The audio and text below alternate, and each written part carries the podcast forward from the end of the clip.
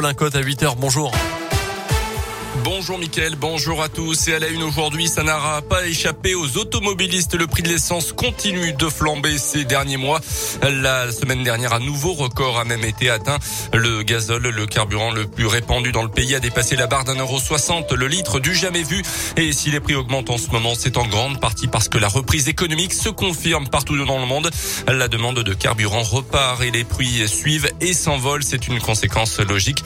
Alors face à ce constat, une demande revient régulièrement chez certains politiques, notamment pourquoi ne pas bloquer les prix Pour Olivier Gantois, le président de l'Union française des industries pétrolières, c'est possible en théorie, mais plus compliqué dans les faits. L'État dispose des moyens législatifs nécessaires pour bloquer les prix. Dans la pratique, c'est très compliqué parce que s'il bloque les prix, il y aura bien une différence entre le prix du marché et le prix bloqué. Il faut rappeler que un centime par litre, c'est 400 millions d'euros par an pour le budget de l'État. C'est considérable. Il y a eu un précédent, c'était en 1990, guerre du Golfe. Ça a duré, je crois, quatre semaines et ça s'est arrêté parce que c'était intenable. La différence entre le prix bloqué et le prix du marché ne peut pas non plus être encaissée par les distributeurs qui ont une marge trop faible. L'autre option, c'est de jouer sur les taxes, mais là aussi, c'est une grande perte financière pour les caisses de l'État.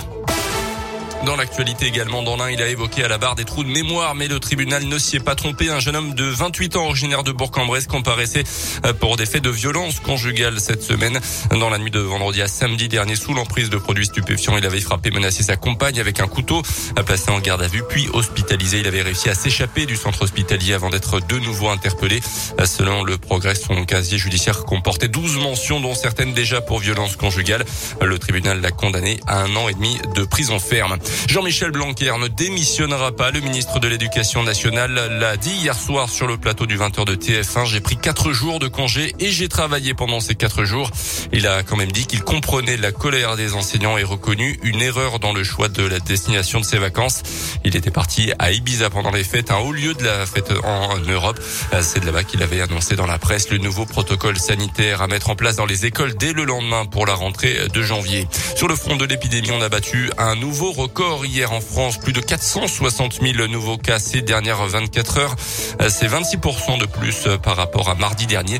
Le nombre d'hospitalisations augmente dans le pays, mais celui des patients en soins critiques recule. Les sports avec euh, le basket et une victoire au buzzer qui fait beaucoup de bien à la Gelbourg. Succès hier soir 78 à 80 face à Venise en Eurocoupe. Les Bressans euh, grimpent d'une place dans leur groupe, se retrouvent 9e sur 10, euh, sachant que les 8 premiers sont directement qualifiés pour le top 16. Du foot et le derby Lyon-Saint-Etienne de vendredi en Ligue 1 se jouera donc seulement devant 5000 spectateurs. L'OL qui fera connaître dans la journée le nombre d'abonnés qui pourront être présents pour ce 124e derby l'OL Stadium. À suivre en ce moment le deuxième tour de l'Open d'Australie de Melbourne en tennis. Corentin Moutet joue en ce moment contre l'Américain Cordal. Espagnol Nadal est aussi sur les cours. On attend également côté tricolore euh, Benjamin Bonzi, Adriano Anarido ou encore Gaël Bonfils chez les filles. Harmonitan à elle abandonné ce matin. Merci Colin, prochain scoop